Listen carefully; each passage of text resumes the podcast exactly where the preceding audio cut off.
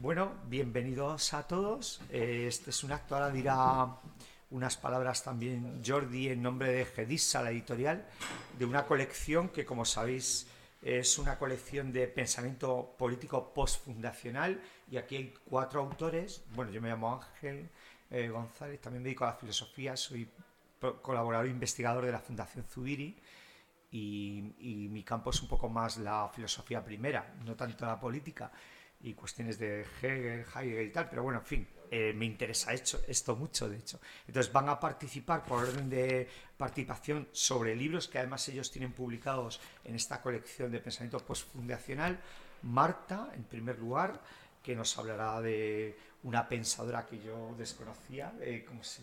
Gloria Saldoa. Gloria Saldoa y su hibridismo, ¿no? Y su concepto de, de hibridación. Después eh, tendremos a Gerard, que nos va a hablar de Lyotard y su, su relación entre política y estética. Eh, y el objeto principal va a ser Jordi, que es el que presentamos aquí. En el principio era presentar su libro, que nos va a hablar un poco de Badiou ¿no? y su visión de lo político, la política y lo político. Y terminará eh, hablándonos mm, un momento Xavier sobre Rancine, ¿no? Y Rancière y su, su interesante también concepto de la igualdad ¿no? y de la ruptura de todas las jerarquías entre saber y poder y tal. Que, bueno, y todo eso tiene que ver con lo postfundacional. Le doy la palabra un momento a, a Jordi, que quería hablar en nombre de la editorial. Bueno, pues no, solamente un pequeño eh, inciso para eh, disculpar a, a, Fabiola, que es la representante de, la editorial, que por, problemas de, enfermedad, seguramente por problemas de COVID, no, ha podido desplazarse y que me, transmite pues eso, que, agradezca a traficantes que nos, que nos acoja en esta presentación y que, bueno, que, mande un saludo a todos los uh, aquí presentes y, y gracias por, por por este interés por esta colección y sin más. Vale, pues vamos a ir dando las palabras, pero sí me decía Jordi que hiciera una breve, unas breves claves, aunque después va a tener la palabra Jordi sobre ese libro suyo que nos reúne aquí el de Badiou, pero unas breves palabras, aunque sean muy breves, sobre el libro suyo, sobre Badiou. Bueno, lo interesante eh, de Badiou, que yo creo que tiene que ver mucho con lo que vamos a ver aquí de todos los libros post eh, de, esta corriente postfundacional de la política, es que Badiou quiere romper eh, con la lógica del ser, de lo homogéneo, y, que, y la lógica de que, de que los sucesos tienen, unas, tienen unos antecedentes y unas consecuencias, de que hay un proceso encadenado donde todo tiene su lugar y su antecedente y su consecuente. Y lo que intenta pensar es el acontecimiento. Y el acontecimiento es lo que irrumpe sin una génesis clara y sin un desarrollo necesario. El acontecimiento es lo que rompe la lógica del homogéneo, lo que desborda los márgenes de, procesos como ya instituidos, bien atados, eh, en, bien en, encadenados, que, solo son consecuencias de lo anterior, ¿no? De alguna manera es un poco también lo del sufal de, de Hegel, el azar pero pensado más radicalmente. Ejemplos de acontecimientos, Jordi nos va a poner, a propósito de Badiou, libros, eh, ejemplos en su libro, por ejemplo, la Revolución Francesa, por ejemplo, el caso Galileo en ciencia, la Revolución Científica, y así podríamos, por ejemplo, no sé, no lo, no lo dice así, pero yo creo que está también de fondo, pues no sé, podemos pensar en la famosa fuente de Duchamp, lo que supone como revolución, gesto revolucionario sobre el arte, como acontecimiento que rompe las lógicas del arte. Entonces son esos acontecimientos los que eh, de alguna manera le interesan a Badiou, porque rompen con lo político entendido como un sistema ya previsto, encadenado, de poder de establecido y tal. Y uno de los claves de ese acontecimiento fue Mayo 68, que también es, por cierto, muy interesante para Lyotard y que también es muy importante para Rancière, ¿no? De alguna manera los tres, no sé para el caso, ¿no? pero piensan, están pensando que ese acontecimiento rompe con el concepto de lo político hasta ese momento, o de cómo se entiende la política, que hablen ellos de esto. ¿no? Entonces eso es un, una, una cuestión importante. Ese acontecimiento evidentemente tiene raíces en Heidegger, en von Ereignis, ¿no? que él piensa en seis conferencias que son como en círculo, el acontecimiento, ¿no? Y que es el acontecimiento, como el acontecimiento abre un campo, como el acontecimiento necesita atreverse, que también lo dice Badiou, que también lo dice eh, Jordi, que alguien se lance a vivir el acontecimiento y a explorar las nuevas posibilidades que el acontecimiento abre que serán de la lógica anterior, no sé, las nuevas posibilidades de la Revolución Francesa de, la, de 1968 cuando rompe con todo tipo de autoridad, de jerarquía, de lógica, de progreso y tal, bueno, pues y buscan formas de vida nuevas y tal, pues eso, alguien que se atreva a coger el acontecimiento y pensarlo como hipótesis, que dirá también eh, Jordi, y no como proceso que se deduce ahí, no como consecuencia matemática, como hipótesis de trabajo, alguien necesita que acoja el acontecimiento y lo explore y lance hipótesis de cómo desde ahí se pueden pensar nuevas formas de vida y nuevas formas de organización y nuevas formas de institución y nuevas formas de... ¿Vale? Bien. Eso sería un poco. Y después hay una cosa curiosa que puede ser objeto del debate, que Jordi insiste, está el acontecimiento y cómo se piensa el acontecimiento. Y lo curioso para mí tremendamente sorprendente de Badiou es que lo piensa desde la matemática, es decir, está en la tradición platónica, donde la matemática y la filosofía están unidas y no separadas.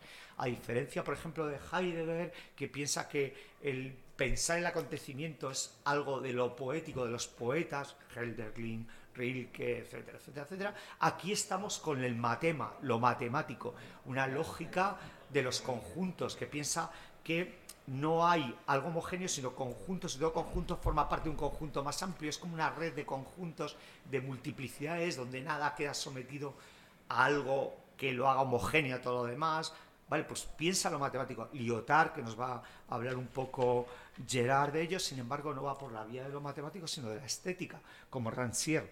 Pero es curioso que pensando el acontecimiento buscan eh, cómo llevar el, como diría Hegel, el acontecimiento y cómo explorarlo. A concepto, unos utilizan eh, más la matemática y lo matemático en línea con Platón para pensar, que nos hablará eh, arriba, para pensar el acontecimiento, Jordi, y otros buscan más la literatura, las prácticas, las prácticas, sobre todo las prácticas vitales, que sea el caso de Rancière, para pensar ese acontecimiento que abre nuevos campos y otros van a estar más en el campo de la estética, curiosamente. ¿no? Entonces aquí hay campos, bueno, y el caso de la hibridación, son campos diferentes, formas diferentes, pero todos coinciden eh, en, no buscar que no hay un principio rector, no hay un arjé, en términos filosóficos, no hay un principio rector del cual se deduzca todos los procesos históricos.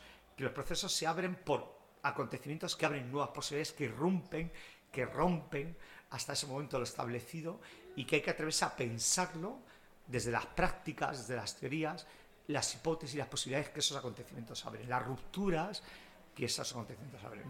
Y yo no voy a decir más porque la palabra la tienen que tener ellos, yo no soy aquí el protagonista. Y entonces le voy a dar la palabra a Marta. Primero, he estado mirando un poco así por encima, es una investigadora sobre todo también en filosofía moral y política, en la Universidad de Barcelona y en la Universidad Autónoma, ¿vale?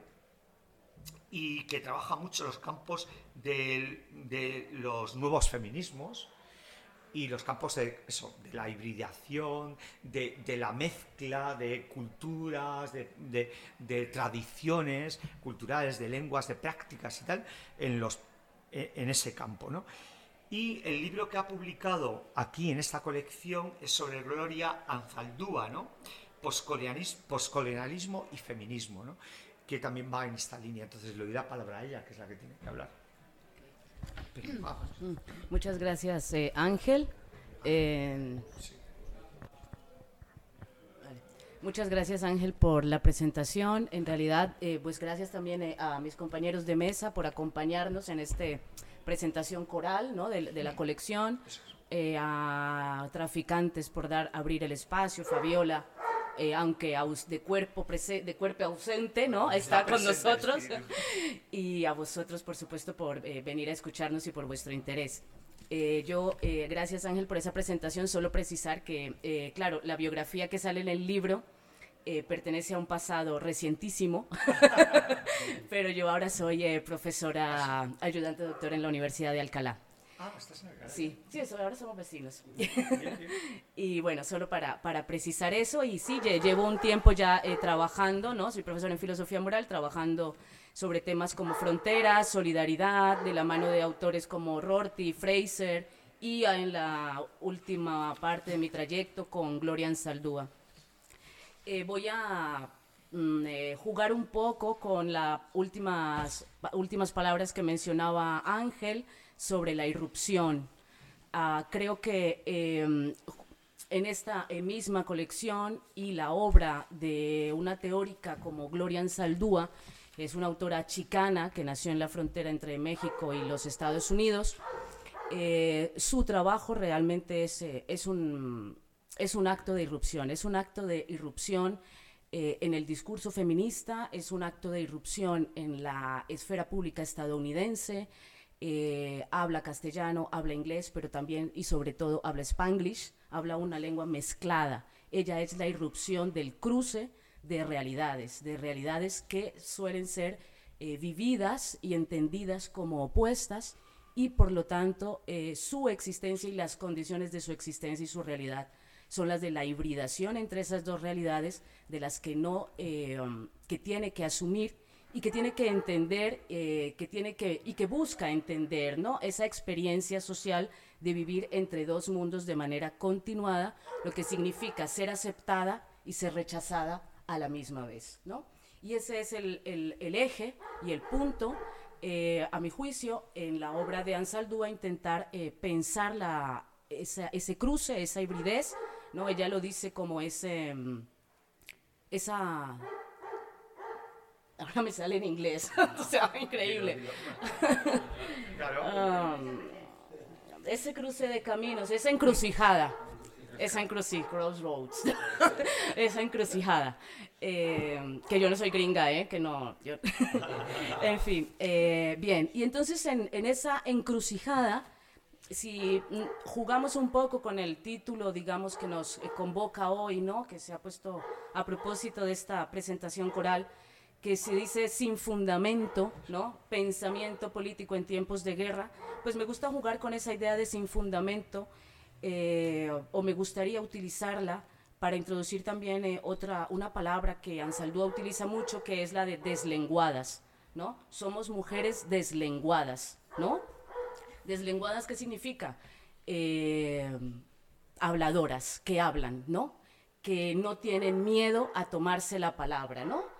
Que lo que hacen es una reivindicación por apropiarse del poder de significar las palabras, ¿no? Entonces, en la obra de Ansaldúa es ese cruce de caminos y es esa mujer deslenguada que hace un esfuerzo tremendo para superar el miedo, ¿no? y la opresión que le impide o que le dice que no puede hablar y que no puede tomar la palabra, ¿no? Entonces, esa deslenguada que es Gloria Ansaldúa, ese sin fundamento, esa irrupción, ese cruce, eh, da la posibilidad en, en su trabajo, sustentado principalmente ahí, en ayudarnos a entender cuáles han sido los efectos, ¿no? eh, de la formación del continente americano a partir de 1492, ¿no? Esa es eh, la circunstancia.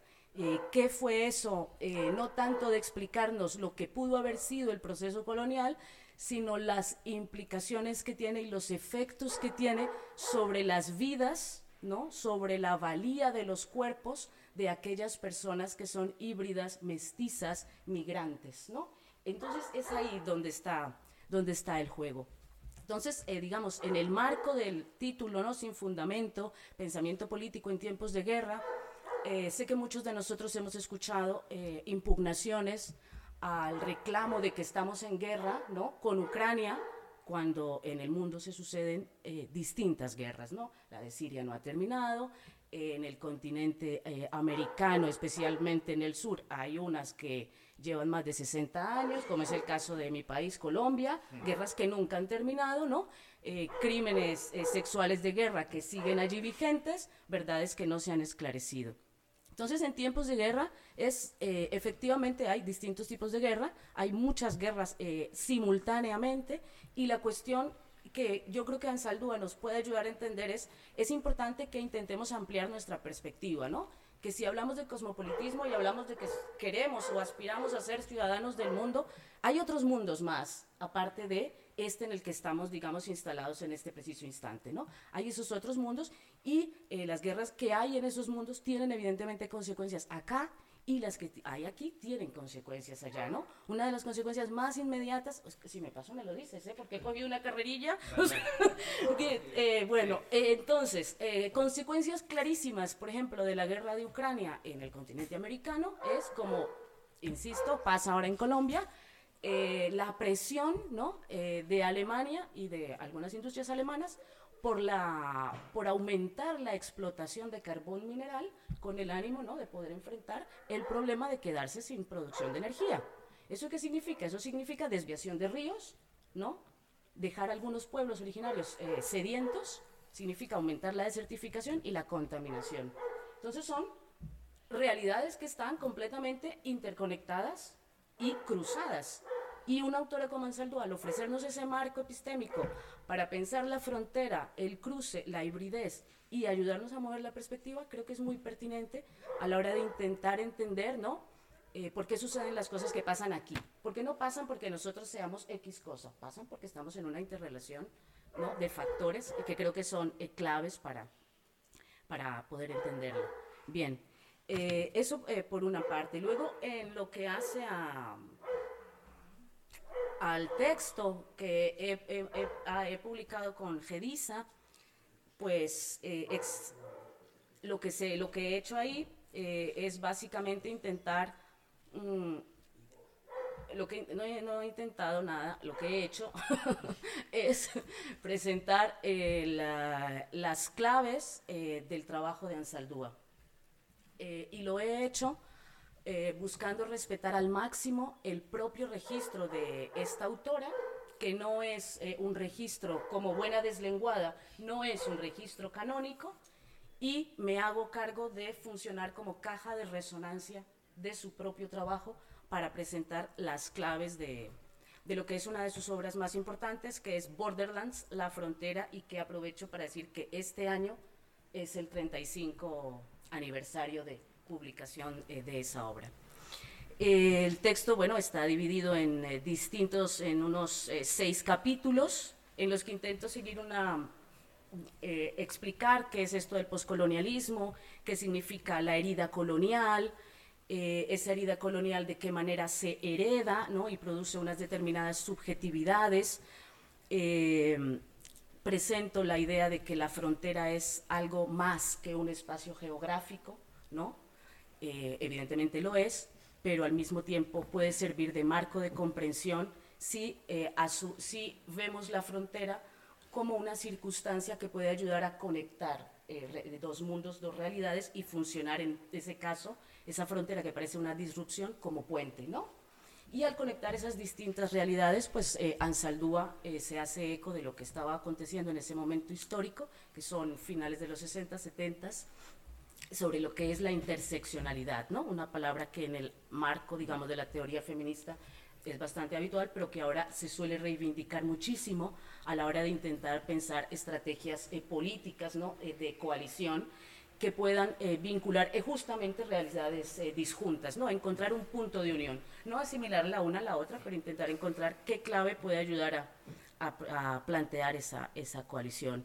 Y en la última parte expongo lo que, en qué consistirían las prácticas descolonizadoras como una forma de desaprender aquellos eh, registros que niegan eh, la experiencia del cruce y de la hibridez y eh, ilustrarlo finalmente con un concepto de Ansaldúa que se llama las autohistorias, ¿no? Que es una suerte de mm, algo así como si aquellas historias eh, disponibles, ¿no? Y que yo tengo para pensar mi experiencia, niegan mi experiencia, habrá que plantearse otro tipo eh, de organización, no solamente de los eventos históricos, sino de claves de comprensión de aquellas circunstancias eh, históricas, ¿no? Entonces es un mirar desde abajo, tomar la palabra desde abajo y intentar, intentar y aportar nuevos sentidos para pensar esas realidades que sin embargo entienden que solo son porque están en relación, de manera que no es un pensamiento oposicional, ¿no? De, nosotros somos híbridos, pero tú no. No, es, somos híbridos porque, incluso porque tú no lo eres, no, porque también tú lo eres. Es una cuestión de intentar plantear justamente ese, ese arco de puente de estamos en relación, ¿no? Yo mm, si lo utilizo, ¿no? O sea, no, no podía haber eh, colonizados sin colonizadores. Ahí hay una relación, ahí hay una situación eh, que puede en ocasiones, en determinados contextos, convertirse en un tabú y que conviene que las dos partes para las que es tabú se enfrenten a ello y se recuperen como que están en relación, ¿no? Entonces, digamos, eh, eso sería con respecto al trabajo de Gloria Saldúa que yo propongo como como una autora eh, clave para ayudarnos a pensar eh, el, el, presente, sin duda. Muy bien. Eh, una, una, cuestión, ah, porque queda un minuto para, pero así, ah. breve. ¿Por qué consideras que Anzaldúa es post-fundacional? O sea, si podrías decir, no sé, ¿por qué meterlo yo en la Yo, yo lo diría, yo, mmm, tú hablabas del arjé, del arqué, hablabas de la racionalidad. Eh, la idea de racionalidad eh, que manejamos ¿no? Mm. en lo que es el, occidente eh, es una idea de racionalidad que niega eh, experiencias como la de poder estar situados en dos lugares a la vez. Tener un pie a un lado y al otro y sin embargo no tener por qué elegir. ¿Sí? Entonces, si la idea de racionalidad niega la experiencia de tantas subjetividades producidas históricamente, actuales, entonces, ¿cuáles son las categorías que requerimos para pensarnos a nosotros mismos? ¿no? Esa sería, digamos, la clave, eh, la clave, sin duda. Perfecto, muchas gracias, Marta. Vamos al siguiente libro, ¿no? Ah, sí, eso. El siguiente nos habla Gerard, exacto, sobre... No sé si se oye con esto. Bien, muchas gracias. bueno, aquí se nos ha convocado para que hablemos del pensamiento postfundacional, cada uno de nuestro autor, eh, en tiempos de guerra.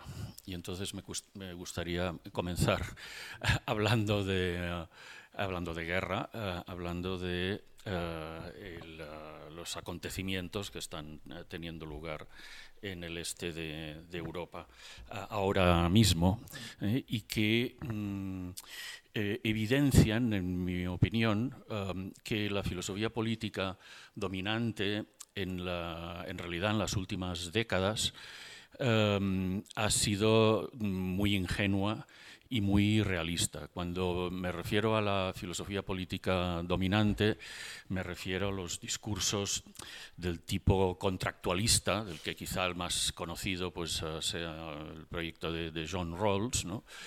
Eh, o eh, las formulaciones dialógicas, por ejemplo, quizá la más conocida sea la de Habermas, pero hay, hay muchas otras. Esas han sido en las universidades, en la academia, eh, en los discursos dominantes y en realidad pues más o menos lo siguen siendo.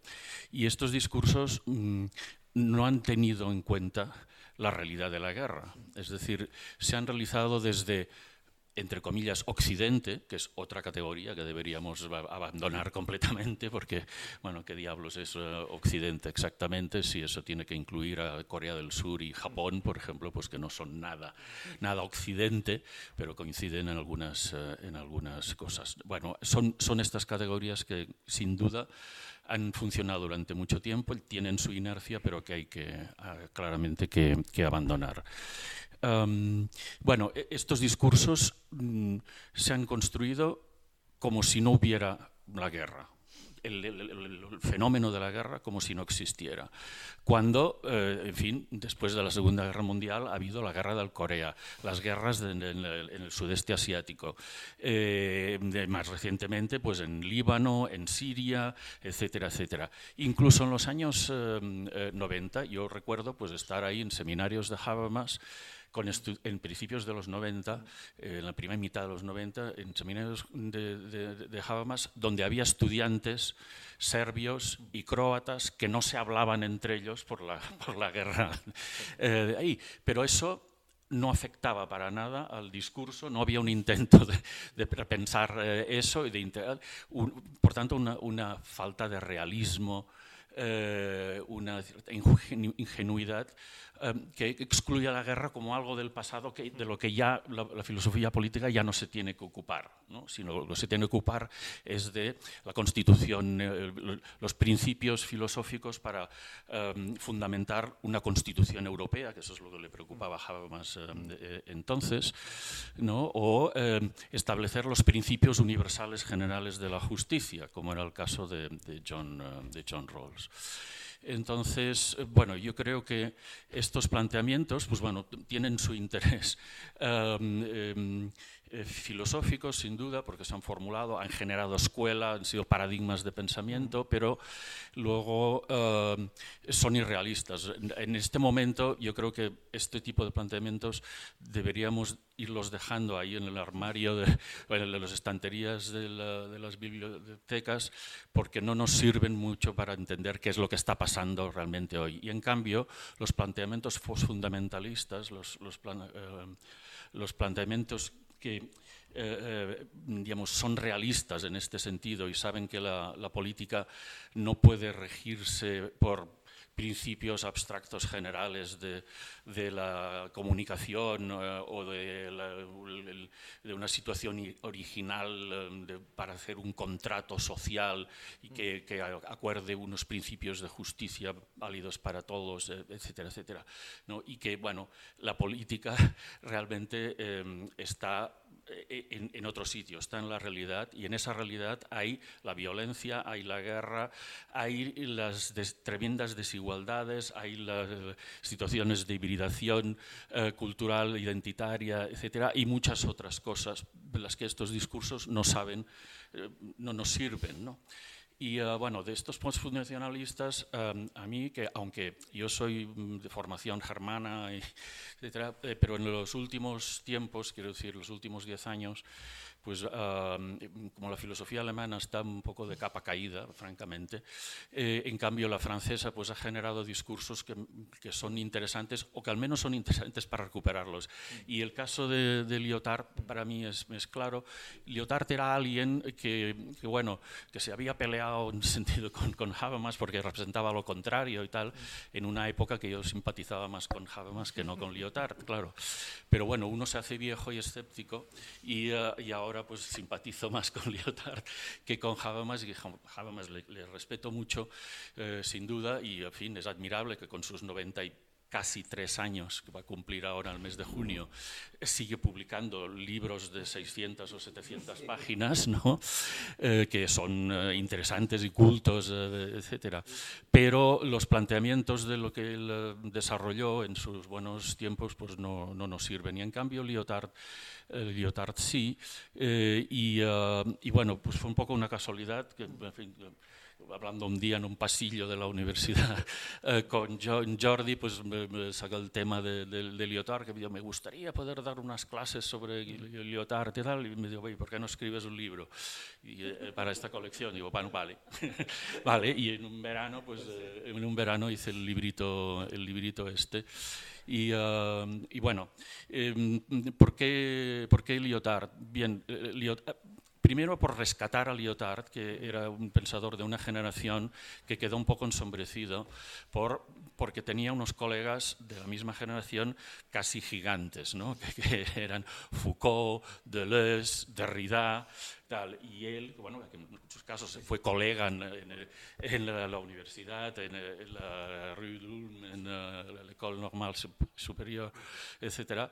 Eh, bueno, él fue muy famoso en un momento dado, desde, sobre todo los años 80, principios de los 90, por un librito eh, ocasional que escribió sobre la posmodernidad, que era la condición posmoderna, un librito que le encargó el gobierno del Quebec uh, para hacer una reforma educativa y, el, y, estaban preparando un libro blanco para decidir qué tenían que enseñarles a los niños para que fueran buenos ciudadanos del año 2000. ¿eh? Eso, eso era entonces. Y Lyotard escribió ese librito y dijo, pues la condición posmoderna del conocimiento.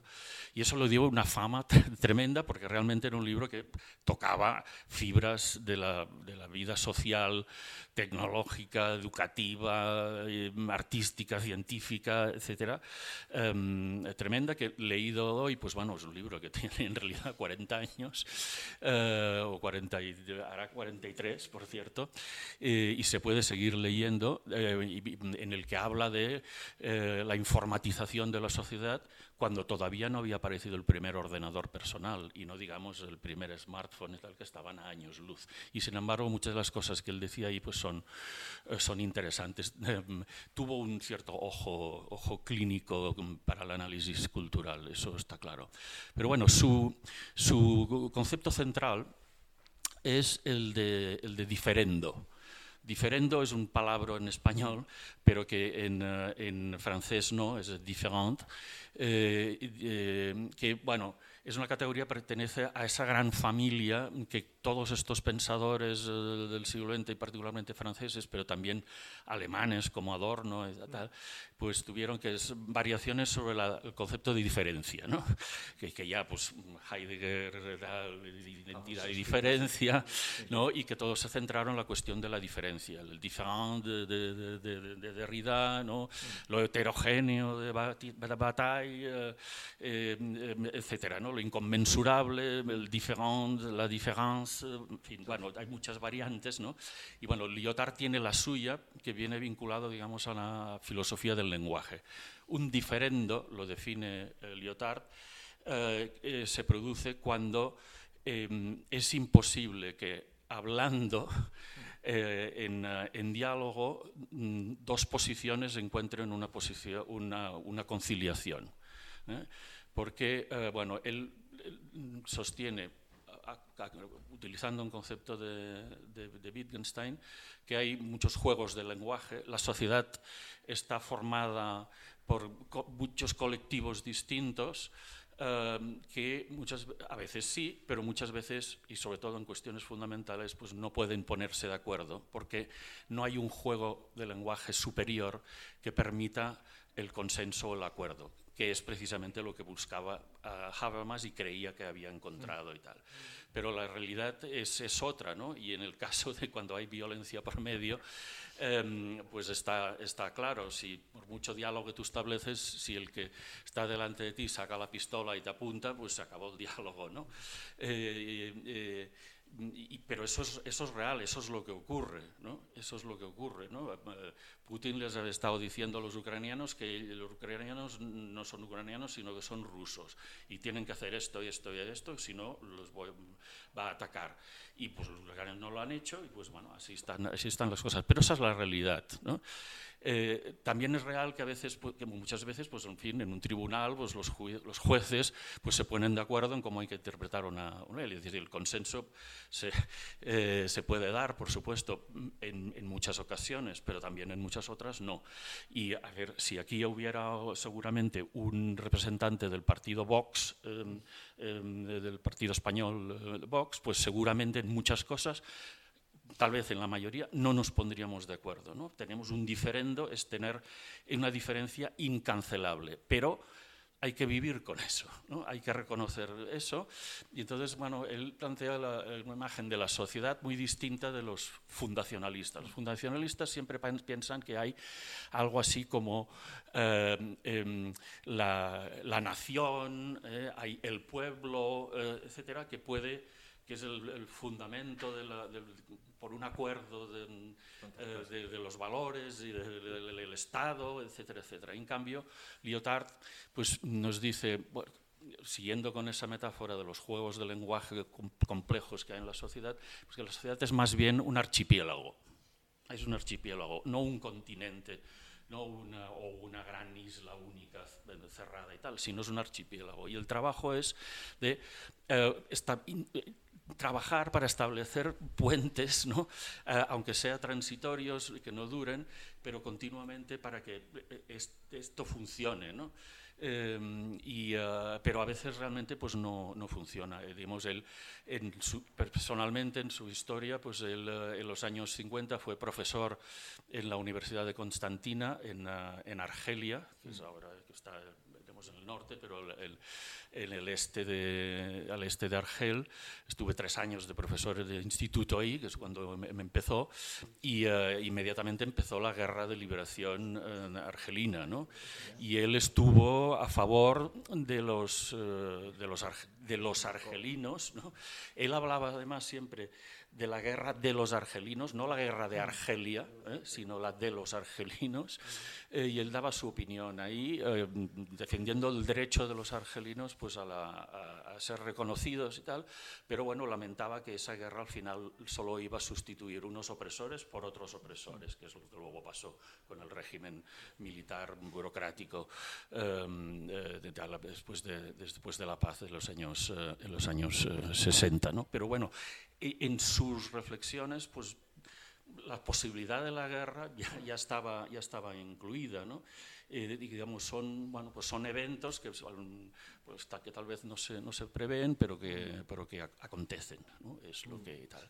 Bueno, entonces, eh, la peculiaridad de, de, Lyotard es um, que ve la política eh, con, eh, con, analogías eh, con la estética. ¿Qué, ¿Qué, analogías principales? Son varias, pero solo me voy a referir a dos para, para ir rápido. Eh, la primera es que la, en la política no se puede regir por principios generales universales, porque mm, no los hay.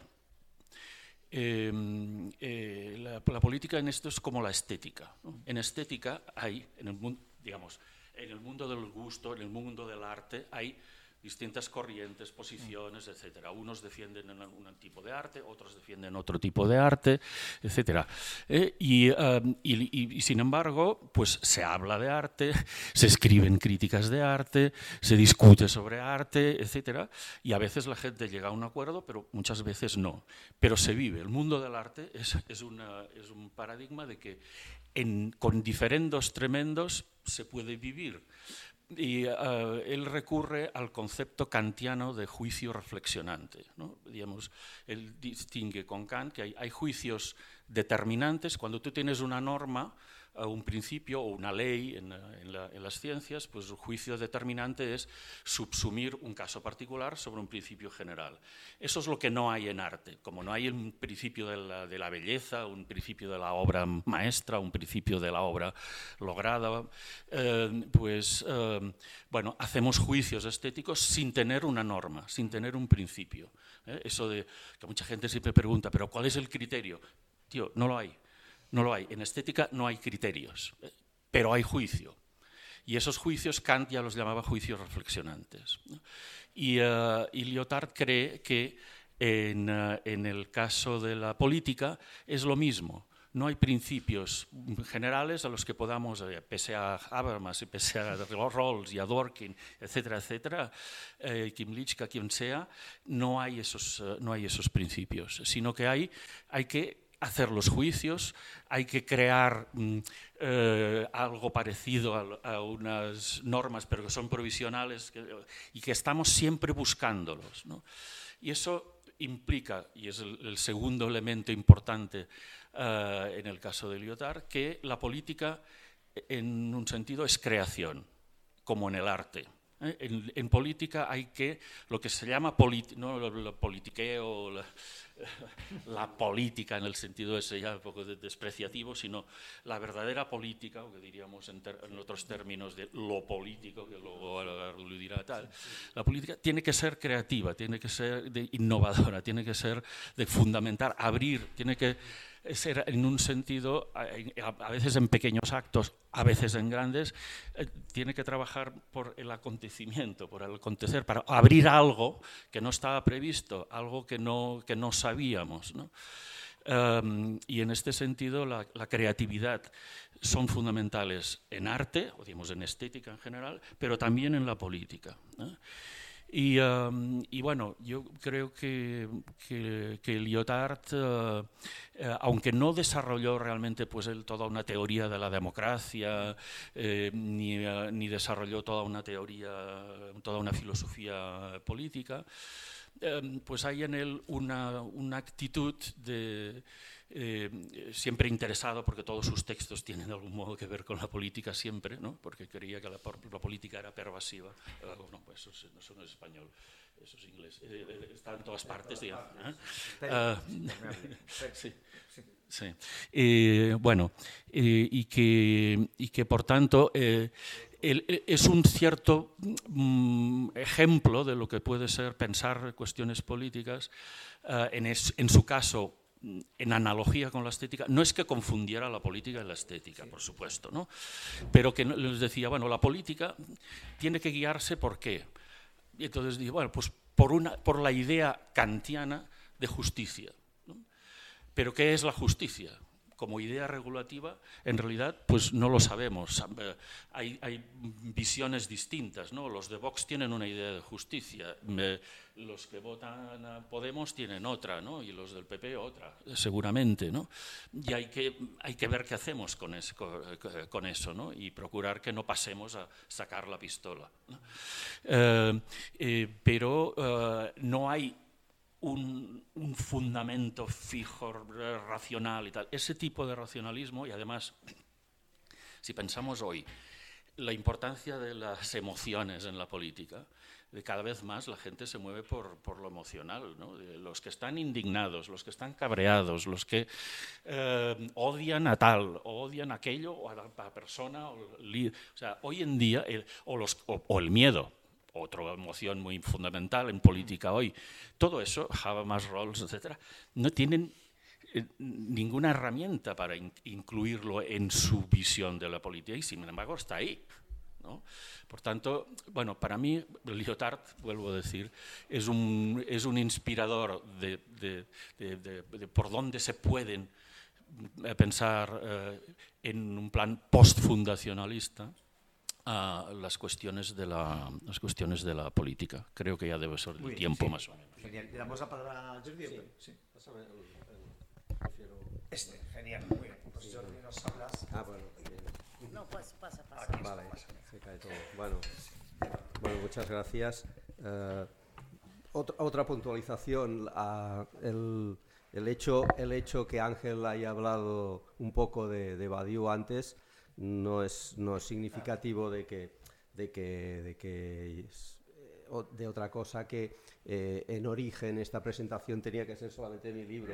Entonces, claro, eh, él, tenía él preparado su presentación de, de, mi libro, claro, entonces la cosa estaba entre aparecer como, como, como que, que, no, que, que su trabajo no se ha tenido en cuenta o, o hacer aparecer que, que, que, que, mi libro era más importante que los otros porque el moderador hablaba de él. Pero en todo caso, mm, me descuentas el tiempo. Vale, no, no, no, bueno, pues muchas gracias. Eh, a mí se Bueno, claro, estamos aquí para hablar de, de postfundacionalidad, pero, pero yo creo que, que Gerard ha abierto un, un, tema que, me, que antes de hablar de Badiou me, me, me, lleva a la pregunta, que es el tema este del, del cantismo, ¿no? el, el regreso eh, casi el, el, regreso permanente a Kant, ¿no? de la, la, historia del 19, ¿no? con, la, con las crisis filosóficas, el, el, la palabra esta, el mod de orden, ¿no? volver a Kant, ¿no? Suruk, Sukan, ¿no? Eh, y, y, bueno, después si, si acaso cuando dialoguemos, lo, mm, si, si, tienes alguna, alguna sugerencia de cómo, cómo será el próximo regreso a Kant, porque seguro que, que, que alguien va a regresar a Kant. Mientras sea el, el Kant de la tercera crítica. Ya, vale, vale, vale, de acuerdo. Si es de, de, la razón práctica. Vale, vale, vale. No. Bueno, pues nada. Eh, claro, también lo has dicho, el, el, tema este de que nos, que nos convocaban aquí un poco de hablar de, de filosofía en tiempos de guerra, ¿no? Entonces, eh, eh, bueno, mmm, la verdad es que eh, a mí la, la primera. La primera digamos, la primera opción que se me, que se me puso delante era eh, ver si Badiou había, tenía algún escrito de última hora sobre, sobre el tema de la guerra, porque eh, como, como, se ha comentado aquí, estos, estos autores, como, como has dicho tú, Habermas con 90, pero estaba Badiou con 82, 83, está, está también Rancière con, con 80, son, son realmente autores 82, 82, vale, pues 82. Bueno, que son autores longevos y, prolíficos, ¿no? O sea que no paran de, escribir, ¿no? Y después otra cuestión, el, caso, el caso de Badiou es que con 80 años, eh, digamos, hizo un, una, una, parada que resultó ser una parada técnica solamente porque ha vuelto, ¿no? Ha vuelto no por el tema de la guerra actual, sino que volvió por el tema del, de la pandemia, pero ha vuelto y sigue escribiendo. Y entonces eh, a mí se me ha ocurrido, eh, creo que era Sartre que lo dijo cuando se le preguntaba por, por su obra o por su obra completa o si son las conclusiones de su trabajo y Sartre creo que fue que dijo bueno espérese que me muera no porque un, filósofo hasta que no hasta que no realmente ha fallecido y, bueno y Sartre lo, que se ha publicado después no y supongo que Badiou sucederá algo parecido no es decir no podemos tampoco dar por, por concluso el, el, el recorrido. Dicho todo esto, mm, no sé, eh, el, tema, el tema de Badiou y, la vinculación con, la cuestión, con la cuestión bélica, yo digamos que abono un poco lo, que se ha dicho hasta ahora, ¿no? Creo que, pertenecen a una generación, eh, lo hemos comentado con, con Xavier cuando veníamos en el, en el AVE y ahora con, con Gerard, que, que vivieron la, la, guerra de, de, Argelia o de los argelinos, como yo también estoy más en, en la línea de, de, pensar eso, ¿no? la guerra de los argelinos.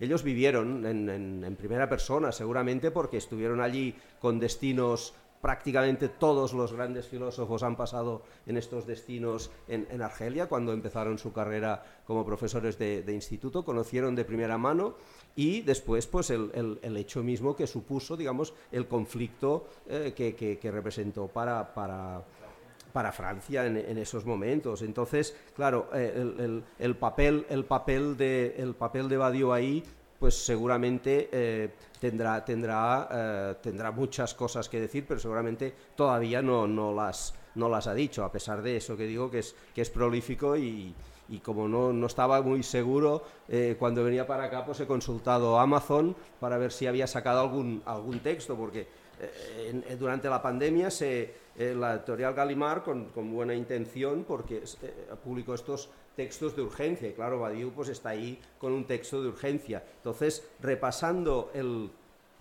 texto este, mm, aparece, aparece una referencia a la guerra en general, solamente, y cuando dice que eh, mm, igual que las epidemias, igual que las guerras, sirven solamente para acelerar las concentraciones de capital.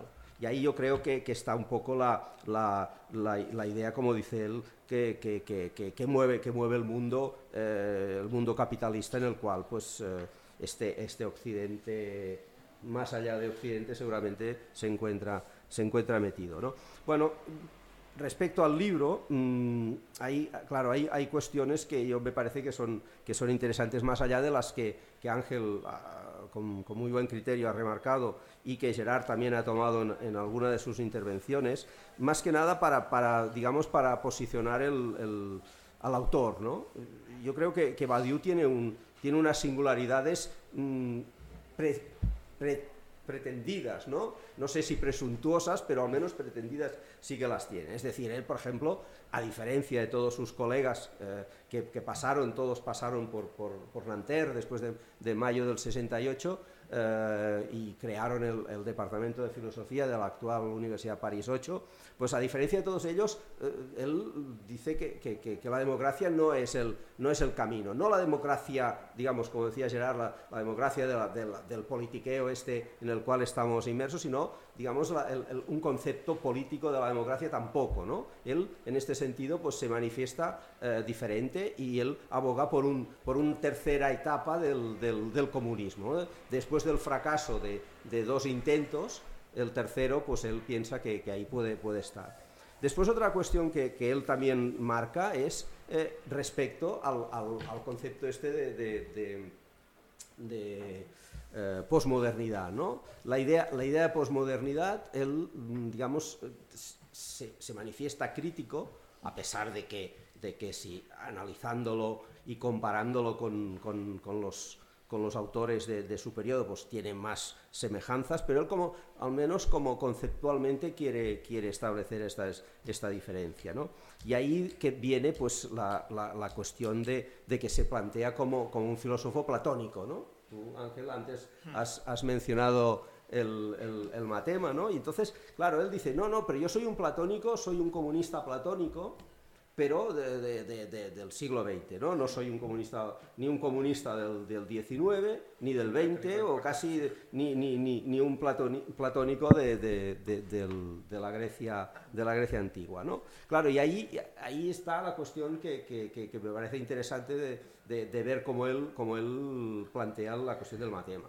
Es decir, más allá de, la, cuestión del matema, él cree que la filosofía, y ahí es, interesante también los textos que él publica a diferente, a diferente nivel, ¿no? Él produce grandes, grandes eh, textos filosóficos, después produce unos textos, digamos, intermedios, podríamos decir, de, una cierta eh, mm, incidencia en, lo, en, lo, cotidiano, en, la política, ¿no? en este sentido y después produce otros textos que él llama manifiestos. ¿no? Y ahí, ahí está un poco el kit de la cuestión, cuando dice, en un, en un momento determinado, sobre, sobre el 81, eh, produce el primer manifiesto de la filosofía justamente para para defender que la filosofía no está agotada. Eso, eso tiene, un, digamos, tiene un recorrido, por eso le preguntaba yo a Gerardo de Kant, ¿no? Mm. Tiene un recorrido que, que, concuerda un poco con el, con el 19, ¿no? cuando, cuando hay una cierta sensación de agotamiento de la filosofía. Y él defiende la idea de que la filosofía no está agotada, que la filosofía es necesaria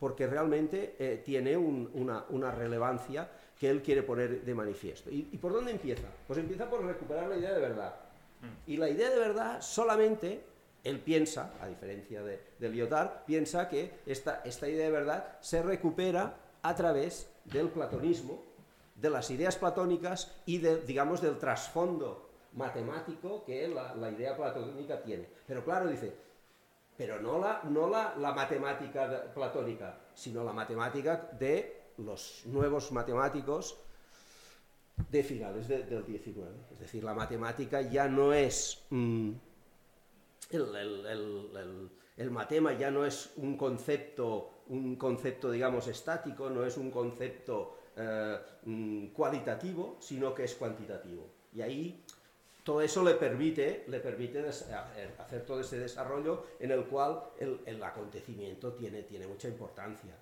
que, que, tú has remarcado muy bien ahí y que, que tampoco tampoco es cuestión de, de, entrar, ¿no? Claro, y, y, no sé, yo la verdad es que, que ahí, pues si, si te parece, me, me, paro y si, acaso después dialogamos porque creo que hay muchas cuestiones, ya con Rancière también puede ser. ¿eh? Muy bien, pues vamos a... Bueno, pues... Eh, no, solo decir, bueno, sí, a, Javier, a Xavier, que va a hablarnos de Rancière, sí. Vale, pues eh, bueno, gracias a todas y a todos por estar aquí. Gracias también a, Ángel y a Gedisa por haberlo organizado y a Traficantes. Me encanta estar al lado de Marta, Gerard y Jordi. Eh, a los que conozco y admiro por sus trabajos. Mm, yo creo que lo, lo, primero, no sé, creo que si algunos, algunas de las aquí presentes están siguiendo la colección, ya saben por dónde van los tiros, pero creo que hemos eh, irrumpido de una manera muy acontecial, eh, con lo posfundacional, y yo no sé si eh, se entiende bien de entrada de dónde surge y qué necesidad hay de esta colección hoy en día, ¿no? y que se llama precisamente pensamiento político posfundacional, ¿no? y por qué posfundacional y no posmetafísica o mm. postestructuralista o posmodernista o hipermodernista. O... Entonces yo creo que habría que situar un poco de entrada, no sé, qué comparten todos estos, todos estos libros o la perspectiva o la lectura que intentamos, cada uno desde su punto de vista, como decíamos, em, dar a ver, ¿no? Y creo que es importante también por qué aquí, ¿no? en España, en Cataluña, Em, pues ha habido esta necesidad de, crear esta colección. Yo creo que por aquí tendríamos que empezar, ¿no? Em, y, en este sentido es importante, o sea, entender que posfundacional es un concepto que propone un, un pensador, Oliver Marhart, Em, eh, creo que es el 2007, en un, en un libro ¿no? que habla sobre Badiou, Lefort, uh, Nancy y Laclau, y que se llama mm, Post-Fundational Political Thought, eh, y entonces a partir de ahí eh, pues cogimos la idea de, lanzar esta colección con este nombre. ¿no? Por posfundacional, para hacer un resumen, encontraréis en el blog de Gedisa, encontraréis eh, artículos que van sobre ello, en algunas entradas y en algunos prefacios de Laura Llevadot, que es la directora de, de la colección, pues también lo intenta precisar. ¿no? Para hacer un resumen así muy rápido, es, posfundacional sería por decirlo así, eh, insisto, de manera rápida, eh, una manera de hablar de la política postestructuralista o postmetafísica. Es decir, si postmetafísica sería aquel tipo de filosofía eh, que intenta superar el paradigma del ser como presencia, de la subjetividad plena, del posicional, etcétera, de la verdad como adecuación, etcétera, que sería la metafísica. si los postestructuralistas intentan pensar, tanto sea el texto como la producción de sentido, más allá de la estructura, pues el pensamiento postfundacional sería eso mismo, pero aplicado precisamente al pensamiento político. Es decir, postfundacional sería la etiqueta que ponemos al pensamiento político, de igual manera que es al pensamiento filosófico la postmetafísica o al pensamiento eh, em, de ciencias sociales eh, postestructuralista. Entonces, de ahí sale un poco la, idea. ¿no? Entonces, ¿qué sería pues posfundacional en este sentido? Bueno, pues eh, los fundamentos, como comentaba Gerard, ¿no? o contractualistas o dialogistas o incluso anteriores, eh, de una política fundamentada, ¿no? ya sea por la gracia de Dios, ¿eh? un sintagma que conocemos desgraciadamente bastante, ¿no? o, por el miedo o por em, mayor utilidad social, o etcétera, todos lo que sean los fundamentos del poder quedan puestos en cuestión como fundamentos absolutos. Los postfundacionalistas, en principio, dirían, atención, en, el principio de la política lo que hay no es un fundamento absoluto, sino, y aquí hay doble, como si dijéramos, vía, o bien no hay fundamento de ninguna manera, y entonces serían los antifundacionalistas, o sí que los hay, pero en ningún caso son absolutos, ni por naturaleza, ni por poder económico, ni por nacimiento, ni por utilidad, etc. Es decir, no lo hay de manera absoluta. ¿Eh? La política no está fundamentada de manera absoluta en nada. Ahora bien, y entonces Olivier, Olivier y otros dicen, son, como si dijéramos, no antifundacionalistas, pero sí que piensan las posibles, los posibles fundamentos que pueden haber de la política, lo piensan a través de la contingencia. Es decir, son fundamentos contingentes, pero que en ningún caso, y por tanto cuestionables, y por tanto dinámicos, y por tanto, etcétera, ¿no? Pero en ningún caso son eh, absolutos, ¿no? Entonces hay toda una crítica a todo lo que puede ser, em, pues eso, ¿no? Eh, posicionamientos em, naturalizantes o naturalizados o necesarios o absolutamente justificados. A partir de ahí, pues bueno, eh, se lanza la fundamentación contingente, se lanza una apología de la negatividad, se lanza, como si dijéramos, una crítica a las certezas, a las totalidades, la totalidad de lo social, la imposibilidad, y por tanto yo creo que la hibridación también es ahí, es decir, imposibilitar lo total, porque no la sociedad o lo social no es una totalidad eh, identificable, homogénea. Eh, las hibridaciones, como tú decías, están en algunos casos más o menos acusadas, pero nos atraviesan a todos. Entonces, eh, por ahí va un poco lo posfundacional. Entonces, en pensar en las diferentes lecturas, Rancière, él no se dice Rancière, por ejemplo, Jacques Rancière, ¿eh? el autor sobre el que he trabajado, eh, él no se llama postfundacional. Ah, yo soy postfundacional. Badiou tampoco, mm. Lyotard tampoco se llama postfundacional, Anzaldúa tampoco. Eh, pero bueno, lo, hacemos de todos ellos esta lectura postfundacional a partir de, de, estos textos y de esta perspectiva. ¿no? Pero ¿por qué lo hemos querido hacer entre todas ¿no? esta colección?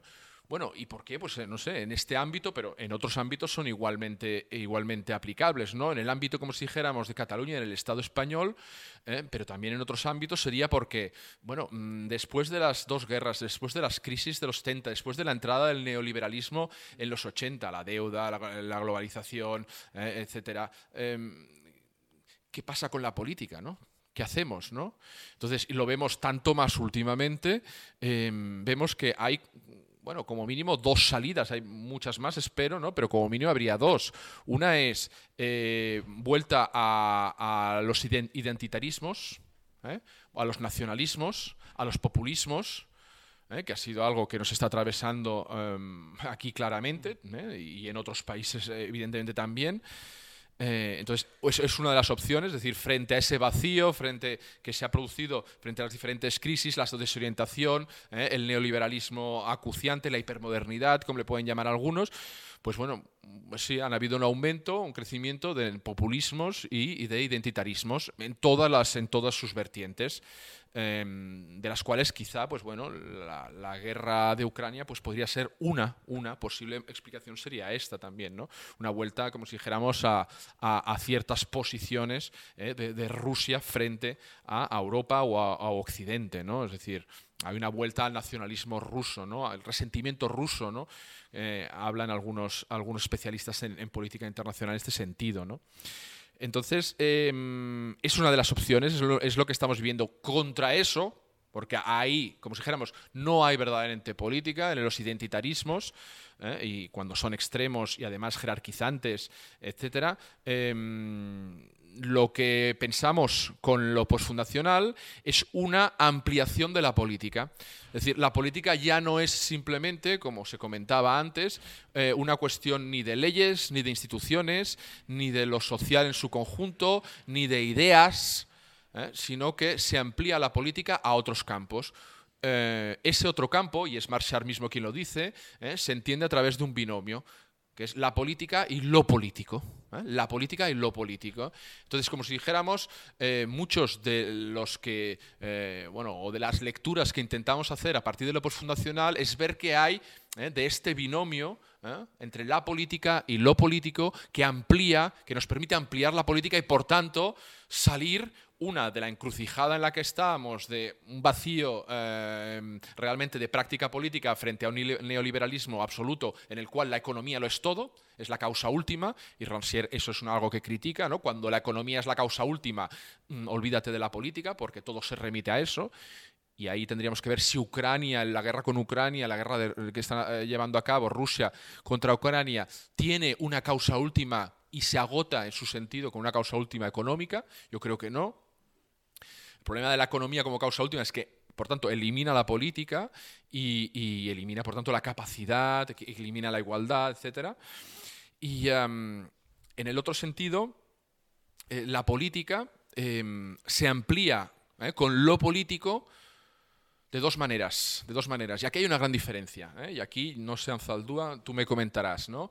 Pero aquellos que entienden lo político como un concepto ontológico, y aquellos que entienden, aquellos y aquellas que entienden lo político como un concepto, lo político como un concepto no ontológico. Y aquí yo creo que sí que habría una diferencia también clara entre algunos de los autores y de las autoras de, la colección. ¿no? Es decir, la ampliación de la política se puede dar ampliándolo a lo político, que en inglés es the political y politics. ¿no? ¿Eh? The political sería lo político y politics es la política, el juego de la política, el politiqueo, la institución, las leyes, la comprensión de un todo social, ¿eh? las jerarquías, etcétera. Eh, entonces sería the politics, ¿eh? Eh, sería la política, y luego the political, que sería propiamente lo político. Este lo político, como ampliación posible, como salida posible, puede entenderse de manera ontológica como lo político sería la condición que hace posible la política, pero es una condición que se sustrae. Es una condición que se sustrae. Como si dijéramos, abre siempre una brecha entre lo que es la práctica política y aquello que fundamenta la práctica política. ¿Y es, cómo lo fundamenta? Desfundamentándola. ¿no? Desfundamentándola. Y aquí estaría, por ejemplo, la idea del acontecimiento. ¿eh? El acontecimiento o el antagonismo, ¿eh? con la Clau, MUF y otros. ¿no? son conceptos que se ponen en un, en, una, en un nivel ontológico en tanto que se sustraen, no son nunca identificables, no, son nunca tematizables, pero en realidad están sosteniendo la política, ¿no? El acontecimiento, pues eso, ¿no? Como decíamos, pues ya desde Heidegger, pero de otra manera, ¿no? Eh, entonces, bueno, hay otros, ¿eh? otros en el caso de Rancière, y yo creo que también sería mejor en el caso de, Anzaldúa, ¿eh? lo político ya no se entiende desde un punto de vista ontológico como la condición de la política, como el fundamento desfundamentador de la política, que tiene que ver con el Abgrund heideggeriano. Bueno, y dicho entre paréntesis, ¿no? Marx Hart habla de Laclau, Mouffe, de Nancy, de Lefort, un poco como la izquierda heideggeriana. ¿Eh? la izquierda heideggeriana, ¿no? que quieren apartarse de esos posicionamientos políticos de Heidegger para intentarlos llevar a algo más sostenible eh, en términos políticos. Pero bueno, cierro el paréntesis. Decía que lo político en otros autores, como es el caso de Jacques Rancière, eh, se piensa de otra manera. No se piensa ya en términos ontológicos, sino, para decirlo muy rápido, haciendo algunos saltos, para engarzar también con algo que, había, que había nombrado em, Gerard, es, em, se engarza con la estética se engarza con la estética. Es decir, lo político tendría que ver en Rancière con la estética, pero no con los juicios reflexionantes kantianos, los de no hay un criterio, no hay una norma, etcétera, no hay un telos, etcétera, sino eh, con estética entendido en un sentido más amplio, ¿eh? en un sentido más amplio. Él habla de un doble sentido de la estética, ¿no? Em, yo creo que, bueno, en este sentido a lo mejor se puede leer página 97 del ensayito, en el que hay una nota que dice, debemos de entrada dejar claro lo que llamo, dice Rancière, revolución estética. El proceso que he nombrado así, revolución estética, es un proceso muy largo, del que he apuntado principalmente dos aspectos esenciales. Por una parte, el arte se volvió autónomo, como esfera de experiencia sensible, aboliendo las fronteras que separaban los temas y las maneras de hacer propias de las bellas artes del mundo de la experiencia cotidiana. ¿eh? Es decir, hay una con la modernidad, a principios del XIX, se abre otra manera de concebir el arte. ¿eh? Se abre otra manera de concebir el arte, se rompe con las jerarquías, disciplinas, géneros de las bellas artes. ¿Eh? Es una revolución estética en el mundo del arte. Pero la cosa no acaba ahí, porque es contemporáneo y corre en paralelo y se cruza con otra ah, ampliación del término estética y otra aplicación del término estético que tiene que ver con la política. Es la segunda acepción. Dice, por otra parte, la cuestión de la revolución estética es la cuestión de la transformación de la experiencia sensible y no solo de las instituciones y de las leyes. Eso se instaló en el corazón del pensamiento y de la práctica revolucionaria. Eso es lo que le interesó a Rancière como discípulo díscolo, entre muchos otros, discípulo díscolo de Althusser.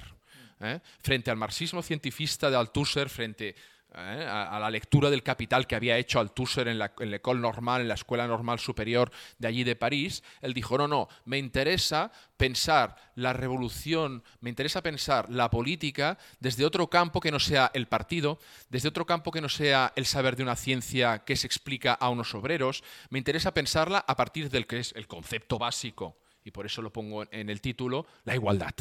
La igualdad.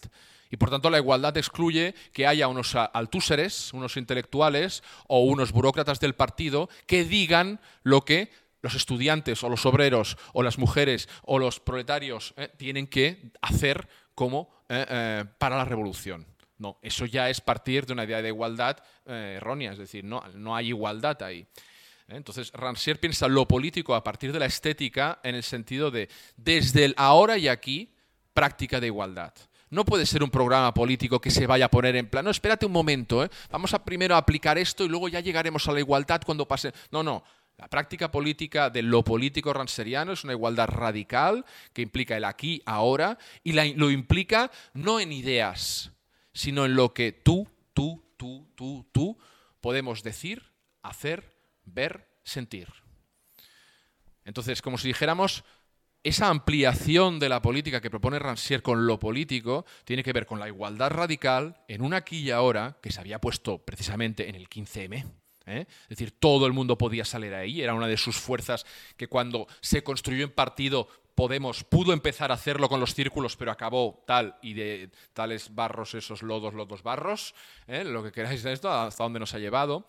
Y por otra parte, lo político como estética no es solo esa igualdad radical, sino también el los modos, ¿eh? los modos de ver, los modos de sentir, ¿eh? los modos de pensar que, como si dijéramos, eso constituyen, ¿eh? eso constituyen un sintagma básico que él dice que son los, los repartos de lo sensible, ¿no? Le partage du sensible, ¿no? Los repartos de lo sensible. Hay que ver en cada caso, en cada situación, cuáles son los repartos de lo sensible.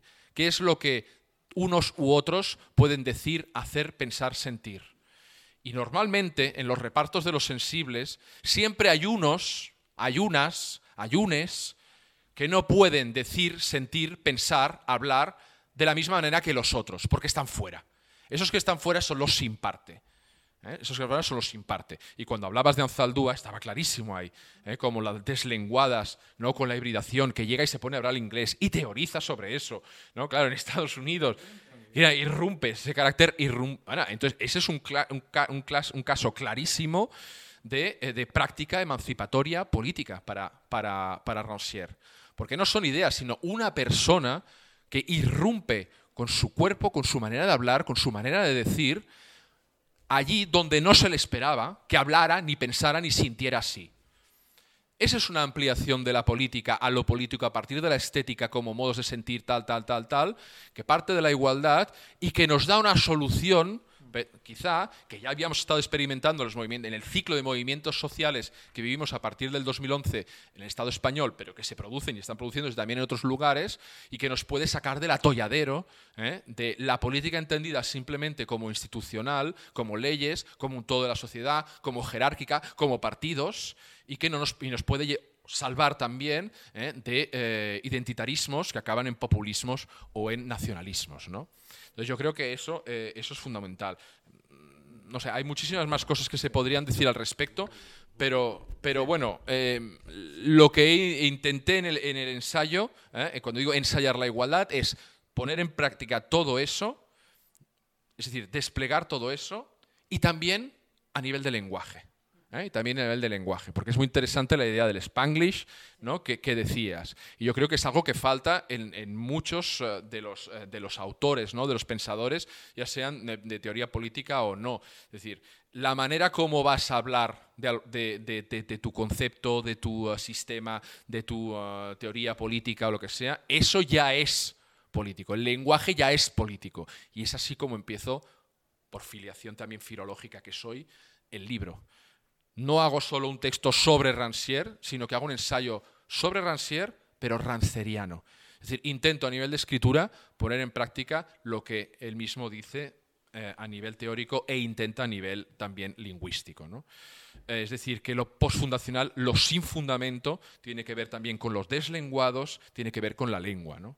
En cómo decimos las cosas. Y ahí entraríamos también en cómo se está informando y cómo se está discursivizando eh, la guerra en Ucrania. ¿no? Pero bueno, ya lo dejo ahí, yo creo que es suficiente. Gracias.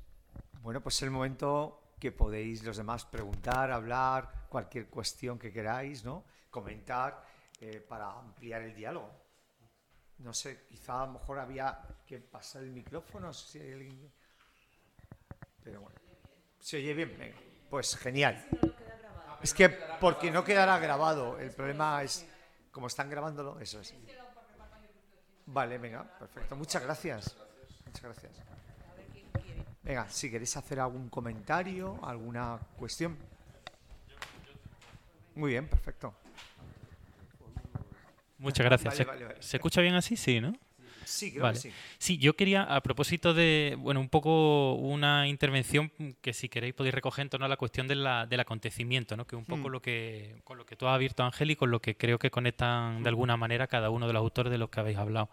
Entonces, eh, a la hora de, pensar efectivamente esa dimensión del acontecimiento y de la contingencia, mm, mm, que es una cuestión muy de época, ¿no? al margen de, estos de estos autores, eh, cuando uno examina el acontecer social, un, proceso que uno estudia, una coyuntura particular, uno siempre observa dentro de esa coyuntura pues, elementos que tienen que ver con, con aspectos que podemos decir previsibles, ¿no? que se repiten, que remiten a una podemos llamarle estructuras, necesidades sociales, ¿no? necesidades de, de, lo, de, lo, social, ¿no? cosas que se van reproduciendo, y al mismo tiempo uno observa como elementos de, lo imprevisible, ¿no? de, algo que no se puede prever, de la novedad, de algo que escapa a, esas predicciones que uno elabora a través de esas observaciones. ¿vale? Entonces, lo que pasa, y, esto, y, y estos autores y muchos otros, pues insisten en esa dimensión de lo nuevo, de lo imprevisible.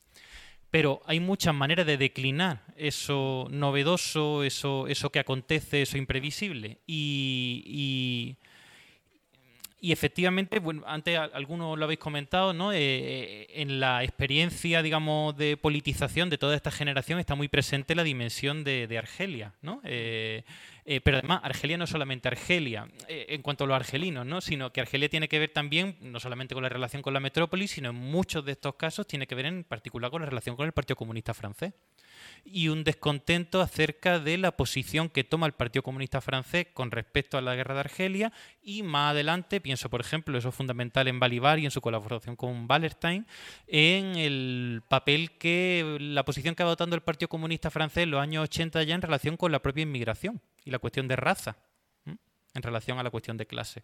Entonces hay una dimensión muy, muy vinculada también en particular a la tradición marxista, comunista y demás. ¿no? Entonces, eh, a lo que voy es que em, a la hora de pensar esta, esta, esta, idea de la contingencia y tal, hay también una cuestión de desvincularse de, la organicidad, de, las estructuras políticas, de la burocracia, de, toda esa tradición comunista, de la disciplina de partido, los partidos de masas, todas estas cuestiones. Y, hay una, manera, hay distintas maneras de entender esa, contingencia, esa novedad, y una yo creo que es insistir en la novedad como absoluta del acontecimiento, hmm. el carácter absolutamente imprevisible del acontecimiento.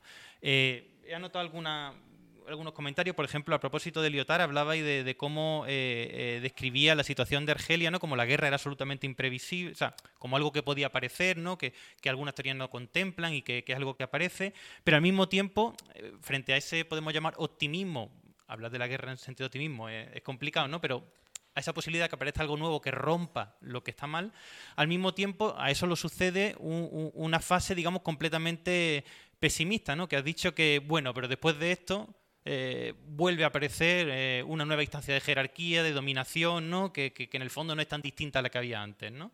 Entonces, eh, creo que hay un, problema a la hora de pensar esa idea del acontecimiento como algo absolutamente novedoso que tiende a ocultar mm, formas de reproducción de la dominación, de la jerarquía, que siguen ocurriendo en ese acontecimiento y que pasan desapercibidas si solamente se presta atención a la novedad. Si te he entendido es el problema que el acontecimiento puede ser normalizado otra vez. O sea, ¿cómo no se normaliza todo el acontecimiento? ¿Cómo se puede pensar el acontecimiento con prácticas nuevas? Más bien que dentro del acontecimiento hay elementos que son efectivamente novedosos y que de manera subterránea siguen ocurriendo, y para eso yo creo que la, experiencia del 15M es fundamental, siguen ocurriendo, no ya después, no es que alguien se apropie del acontecimiento, sino en el mismo acontecimiento siguen ocurriendo otras dinámicas que no se observan, que quedan ocultas y que pasan desapercibidas. Muy bien.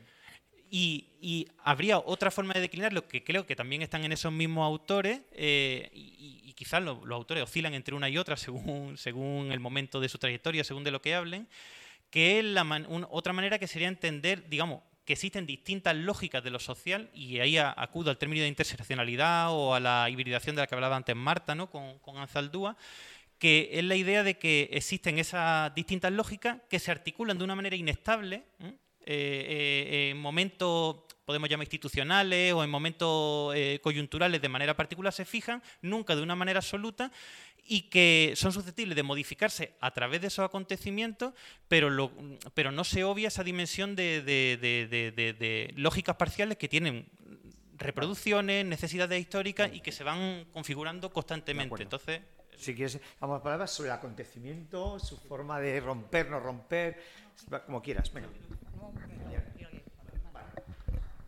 en, el, caso, en el caso de, de Badiou, que como Ángel antes lo ha mencionado, yo no he entrado eh, tanto, la idea del acontecimiento va, vinculada, como dices tú, a, cambios eh, insospechados, pero, pero siempre con el, con el perfil emancipador, él habla. Es decir, la anécdota esta que a mí me gusta repetir siempre que presento el libro es en, una entrevista que le hicieron en la televisión cuando salió elegido Trump, le preguntaron, oiga, señor Badiou, eh, eh, ¿es un acontecimiento la, elección de Trump? Dice, no, es un desastre. Es decir, que es todo lo contrario. Por tanto, la idea, la idea esta de acontecimiento va, vinculada ahí. Y después, digamos, el, acontecimiento como tal permanece en el tiempo. Es decir, él lo, pone el ejemplo que tú, Ángel, también antes has mencionado, mayo del 68. mayo del 68 es mayo del 68, no es mayo en el sentido de decir, eh, eh, cronológicamente el mes de mayo del año 68 en París. No, no, mayo del 68 ya tiene, ya tiene un, un, un sustento, digamos, eh, de, de, acontecimiento, a pesar de, como dices, y como, como ha comentado también creo Gerard, de, esta idea de que, de que realmente el acontecimiento tiene que, que, que instalarse. Y, ese, y ahí está el problema. Ahí está el problema. Sí, no, muy, muy brevemente solo. Eh, eh, el, eh, el, acontecimiento yo creo que tiene que pensarse eh, como una oportunidad que se abre y que puede ser positiva o, o no. De hecho, bueno, el, en el origen del concepto está el Ereignis de, de Heidegger. Y claro, para Heidegger Ereignis en términos políticos era el advenimiento del nazismo y de Hitler como el Führer. ¿no? Y eso, pues, en fin, es muy problemático, ¿no? Mientras que, bueno, pues mayo del 68 o, o el 15M, pues, pues, fue un momento que abrió unas posibilidades que luego, pues, uh, en fin, ante, eh, mayo del 68 tuvo sus efectos a nivel más o menos planetarios. El 15M o Occupy Wall Street Uh, es, de menor, es de menor intensidad, pero bueno, lo que hemos visto es que bueno, eso pues, se convirtió al final en un partido ordinario, tal, con tintes leninistas y todo eso, y estamos donde estamos. Pero se abrían unas posibilidades, ¿no? Eh, yo, es lo que, yo es lo que diría. Iba a decir otra, pero me lo he olvidado. Bueno. Una cosa de, que me gusta de Badiou, que lo dice Jordi Riva del acontecimiento, es que tiene que ser algo local, porque no es una cosa estatal, es algo que, es, que aparece en un sitio, pero que tiene una apertura global, ¿no? Claro. Y eso es muy importante, porque se da en el tiempo y en el espacio de un concreto, pero que abre un, como, una, como un agujero, ¿no? Como una ola, como si fuera una, como, como un impacto que abre un oleaje que, que, a, que atraviesa varias. A nivel, estético también. También por, igual, también sí, por, sí, sí, sí, ahí está más claro. claro. Está súper sí, bueno, tú sí, es, sí. arquitectura. Sí, sí, sí, sí, A nivel estético está clarísimo. Está clarísimo. Cuesta más en, en... en lo político mejor. Eh, bueno, yo no creo que vaya a responder. eh, solamente eh, quería decir lo siguiente. A ver eh, si lo que digo puede funcionar. Es verdad que en la lógica de la interseccionalidad, ¿no? Eh, eh, no dejan de reproducirse formas de dominación. Es, yo diría que eso es eh, de alguna manera eh, ineliminable. La pretensión, digamos, es más bien mantenerse atento a la manera en que continuadamente lo reproducimos con, es decir, cómo se reproduce de manera inadvertida, ¿no? voy a citar eh, dos, eh, dos, ejemplos. Eh, en 1977 hubo una escisión uh, del feminismo negro, ¿no? ¿Ya he dicho la fecha? ¿77? Sí, sí vale. que hizo una declaración que se llama la Declaración de la Colectiva con Bají River eh, no estoy diciendo que su estrategia sea la adecuada, pero sí resulta muy interesante cuando ellas abogan por la política de la identidad como una manera de mantenernos atentos, o sea, de ilustrar, de ilustrar, de que sea realmente visible las diferentes formas de opresión que operan eh, sobre, sus, eh, sobre sus vidas, sobre sus condiciones sociales, ¿no? Entonces, ahí la, ahí la la política de la identidad fue una estrategia para visibilizar la multiplicidad de formas de opresión y se constituyeron en esta colectiva eh, bajo esa idea de la política de la identidad de visibilizar las distintas opresiones con el mismísimo ánimo de que dentro de la propia colectiva se impidiera anular la heterogeneidad constitutiva, ¿no? Esa fue, digamos, eh, la pretensión inicial. Eh, creo que mm, en ese sentido asumen, ¿no? O yo lo leería así a día de hoy, asumen ese carácter ineliminable de las formas de dominación, incluso cuando hemos encontrado un punto sobre el cual reunirnos para plantear una forma de transformación de las relaciones sociales en las que estamos un poco inmersos. Eso es lo que, digamos, eh, se me viene a la mente ahora, eh, se me viene a la mente ahora. Y mm, con respecto a lo que antes mencionaba Xavi, ¿no? sobre esa, esa irrupción de las deslenguadas y la cuestión del acontecimiento, eh, es verdad que Ansaldúa, y ayer lo decía una profesora eh, en el Congreso, ¿no? el trabajo de Ansaldúa es un acto revolucionario, al menos en, la, en el contexto estadounidense.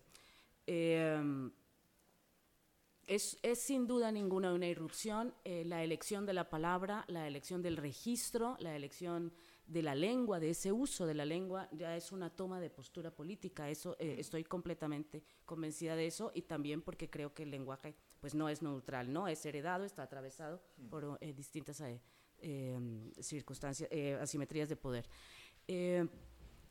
pero y lo que quería comentar de ese acontecimiento y esa irrupción de Ansaldúa es que eh, tampoco me gustaría que quedara enmarcada eh, dentro de Rancière. Porque Ansaldúa, eh, como, ¿no? No sé si es solamente en Cataluña o en España, es, es, es muy suya ella. es muy suya y ahí hay una defensa de, de, plantear un marco. Un marco que yo sí diría que está justamente atento a la dificultad de eliminar eh, esas eh, relaciones eh, de poder asimétricas, ¿no? que mantiene mucho, mantiene el ojo puesto allí justamente por la propia interseccionalidad en la que se encuentra, porque sabe que si no viene de un lugar va a venir de otro, ¿no? va a venir de otro. Entonces eso hace que no pueda ser ingenua con respecto a esa circunstancia, ¿no? De esas em, eh, desigualdades eh, creadas eh, y reproducidas socialmente desde diferentes lugares ¿no? y desde em, diferentes instituciones. ¿no? y mm, lo digo también en el sentido de que sí creo, está claro que Ansaldúa, em, el texto es de la, el, el, el, más leído es del año 87, pero ella está en, ella está en, una, en una línea eh, que viene de la que viene de eh, cómo eh, los campesinos migrantes que iban a trabajar a los Estados Unidos logran constituirse en colectivo y a partir de ahí empieza a, a emerger la identidad chicana que no existía, ¿no? y esto es en los años 60, está en el contexto de las luchas por um, los movimientos civiles, ¿no? de los negros, del colectivo afroamericano, y está en la línea, por supuesto, sin duda, del feminismo, que eh, sabemos que el feminismo de los años 60 dice aquello, ¿no? De lo personal es político. Y con eso de lo personal es político está presente en nuestras eh, interacciones más, eh, entre comillas, bueno, quizás este no sea el término, pero en las, en las interacciones, digámoslo así, las más contingentes. en las más, sí, en las más cotidianas. Eh, y eso hace que la, eso hace no mantener un carácter de sospecha, eh, pero sí, eh, pero sí de atención, ¿no? De, de atención. Diría que de atención, sí. No sé si quieres añadir algo, saber y si no. Eh, sí, bueno, quería lanzar un puente entre Anzaldo y Rancière. Que me ha encantado. Dios me libre. No, no, es que me encanta a mí lo de deslenguado y todo eso y quería ahí trazar ese puente. Eh, respecto al acontecimiento, no sé si hemos entendido bien bien el, el, componente que, bueno, yo he creído entender crítico que había en la pregunta. Y yo creo que apuntaba precisamente a la comprensión del acontecimiento en términos ontológicos. ¿eh? creo que en términos ontológicos como pura irrupción de una novedad que no se da cuenta, bueno, no se da cuenta hasta cierto punto, pero que Quiere decir que siempre queda... Es decir, bueno, creo que Badiou, por ejemplo, sí que habla del sit, ¿no? Es decir, siempre sale en un sit, ¿no? Es decir, y en ese sit es donde se pueden dar, es decir, el acontecimiento siempre se da en un lugar específico y en ese lugar específico donde se da puede estar, ¿no? Rodeado, evidentemente, de prácticas que siguen siendo eh, de dominación o lo que sea, ¿no? Pero em, lo que sí que es importante es que la irrupción, yo no definiría el acontecimiento, y menos en el pensamiento político, como la irrupción de lo nuevo, punto. Como decía Jordi, tiene que ser una irrupción de lo nuevo, emancipador. En el caso de Badiou quiere decir unas cosas y en el caso de Rancière quiere decir también otras, pero tienen que estar ligadas siempre con la emancipación. Es decir, será un acontecimiento político, y ahora me limito al caso de Rancière, siempre y cuando alguien que estaba excluido de cierto reparto de lo sensible, hace como si pudiera hacer lo que los otros, los dominadores, por consenso pueden hacer. Es decir, cuando hay ese gesto, cuando hay un acontecimiento sensible, hay un acontecimiento político, no es simplemente la irrupción de lo nuevo, es la irrupción disensual de alguien que está afuera y hace como si fuera el que tiene el poder. Habla como, el proletario habla como el burgués, ¿eh? el plebeyo habla como si fuera patricio, ¿eh? la mujer negra se sienta como Rosa Parks como si fuera tal, mm, los catalanes pueden actuar como si tuvieran Estado y pudieran organizar una votación, las mujeres como... Es decir, en el momento en que se produce eso, no es simplemente la irrupción de lo nuevo, es decir, la irrupción de algo emancipador en caso del Rancière, hacer un como si, ¿eh? la partícula esta, el, operador este del como si, ¿no? Y, y respecto, bueno, simplemente lo del respecto a la... hay un personaje francés, me viene a la cabeza, del carnaval, ¿no? O sea, el carnaval es también como una especie de, de, de volver, ¿no? Hay un francés, a la cabeza, que revuelve las prácticas normales y nada, sí. no, no, tiene consecuencias. Es una sí. No, lo que pasa es que como él lo dice, que yo creo que es la idea del site en, en Badiou, que, que, y también lo dice en el caso, pues, no sé, de Rancière habla de un topos, es decir, siempre está en, algo muy localizado, ¿no? Se tiene que localizar porque tiene que haber un juego entre singularidad y universalidad, tiene que haber un juego en, en un aquí y una ahora. ¿No? Y por tanto, eh, habrá acontecimiento también político, no solo cuando pase eso, en el caso de Rancière, cuando haya alguien que haga un como si rompiendo maneras de pensar, sentir, hablar, decir, sino también em, cuando, cuando haya ese juego entre singularidad y universalidad. Es decir, cuando aquella persona lo haga con una política identitaria desde tal problema específico, desde tal topo específico, pero también desde el anonimato. Es decir, lo que hago yo lo hago como tal, pero también como cualquier otra persona que se encuentre excluida en un sin parte. Es decir, este juego eh, entre singularidad y universalidad. No, porque no, lo, que decías de, en, el, caso de Badiou, claro, yo antes he, solamente he apuntado una, idea que era la, la recuperación de la verdad.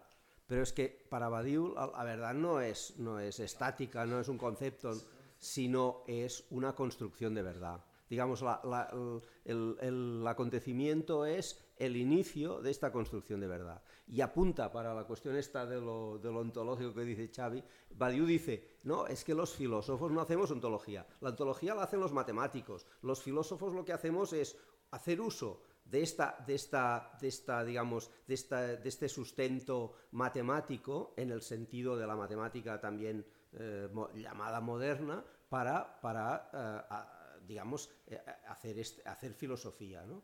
Y eso yo creo que hay, hay, hay este, digamos, este intento de, de, de, de encaje que, que, que, a veces resulta difícil de, entender.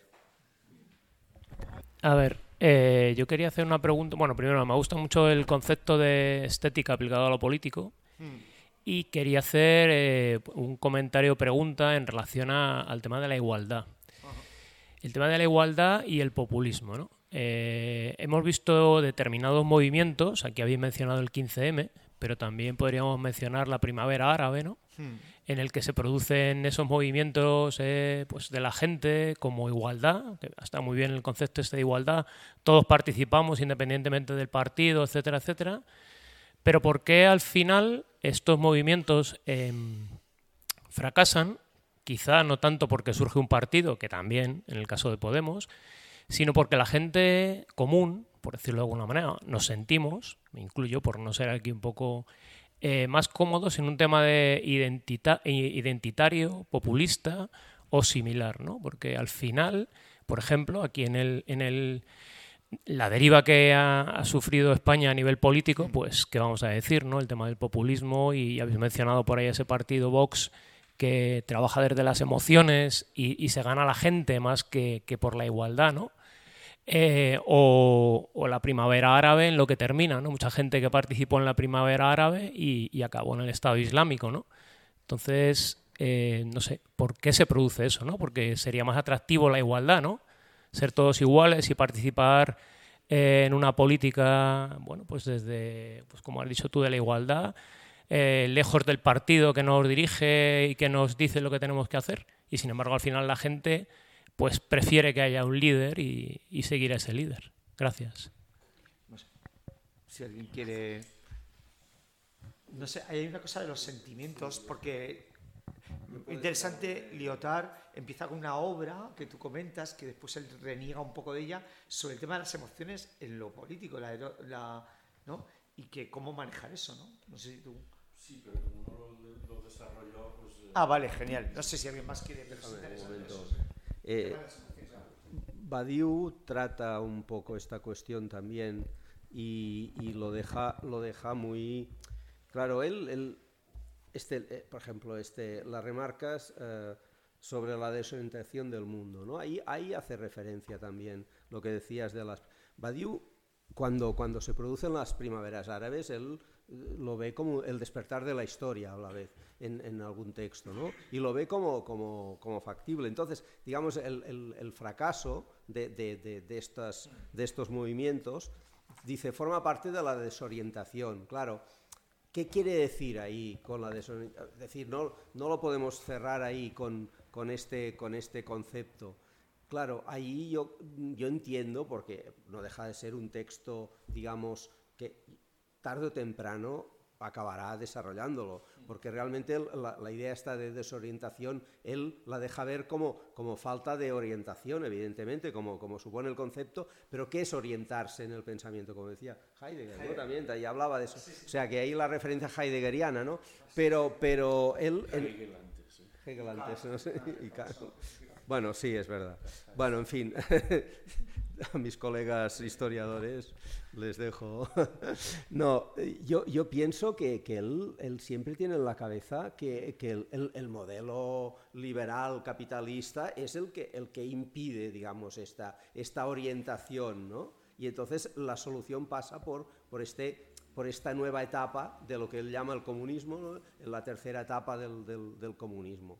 Y entonces ahí está, en cierta medida, la crítica a la constitución del- de los partidos, ahí está, es, evidente que existe, y después la, la- digamos el, supuesto y evidente retroceso que representa por eso de, las primaveras árabes.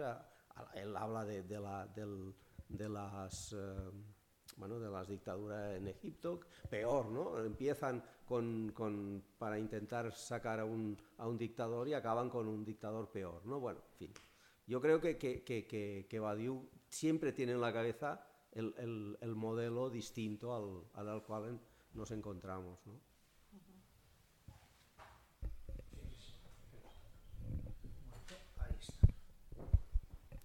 Bueno, pues sí, gracias por la pregunta. Eh, a ver, respecto a, a la estética, pues bueno, no sé, léelo tal y si quieres pues ya comentamos en otro momento, es un tema muy amplio, voy a empezar a dar aquí unas puntadas que tú ya seguramente conoces.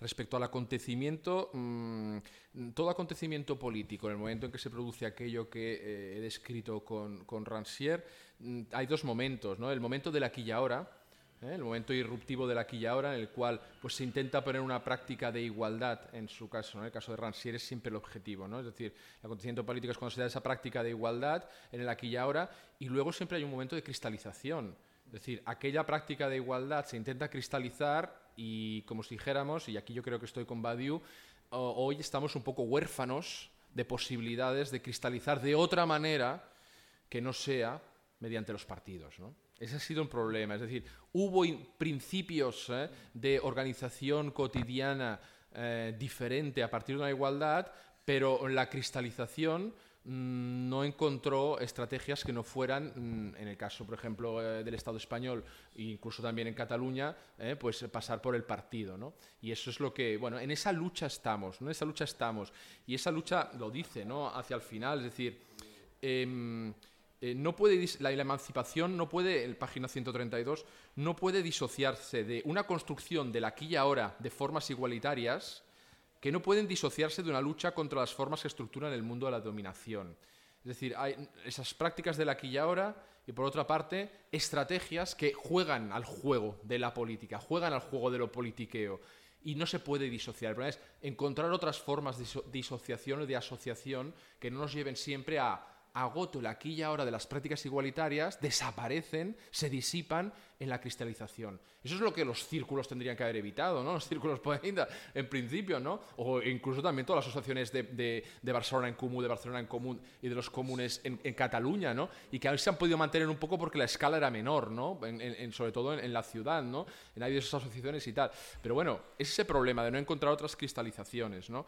Tú dices que fracasa, ¿no? Eh, em, bueno, no sé si fracasa. O sea, se han creado esas prácticas se han creado esas prácticas. En todo acontecimiento no hay solo una patencia, sino una latencia. Quedan cosas que han quedado, se han, tejido hilos, ¿no? Y es algo que desarrolla Olivier Marchard, en, lo dice, ¿no? En, el último libro sobre conflictual aesthetics eh, estética conflictual habla, ¿no? Dice, bueno, eso pasó y tal, pero lo, que pasó con el Primavera, con eh, la, Plaza Tahrir, ¿sabes? Con el 15M, con Occupy y todo eso, eh, han tenido ciertas ramificaciones políticas pero también ha tenido ramificaciones, por ejemplo, en el mundo del arte, ¿eh? con una vía mucho más activista, con una tendencia mucho más activista de ciertos artistas, y eso es una latencia. ¿no? Entonces el acontecimiento, también incluso del mayo 68, vuelve, a, por ejemplo, a aparecer, salió en el discurso de Sarkozy hace unos años, ¿no? vuelve a aparecer ¿no? la idea esta, es decir, hay unas latencias de los acontecimientos. ¿no? Y respecto a la igualdad, mm, simplemente que la igualdad en Rancière, la igualdad radical no es, la del, no es ni aritmética ni geométrica. ¿no? Es decir, no es ni uno más uno más uno, ni a ti te toca una parte y a mí me toca otra. Es una igualdad política, ¿no? Y ahí lo explico. Pero bueno, ya podríamos seguir. Bueno, yo creo que se han desarrollado, ¿eh? Creo que se han desarrollado. Participar por GEISA, por la librería y por todo. Aquí se lo doy. Eh, nada, ya déjalo por aquí. Fantástico. Vale, muchas gracias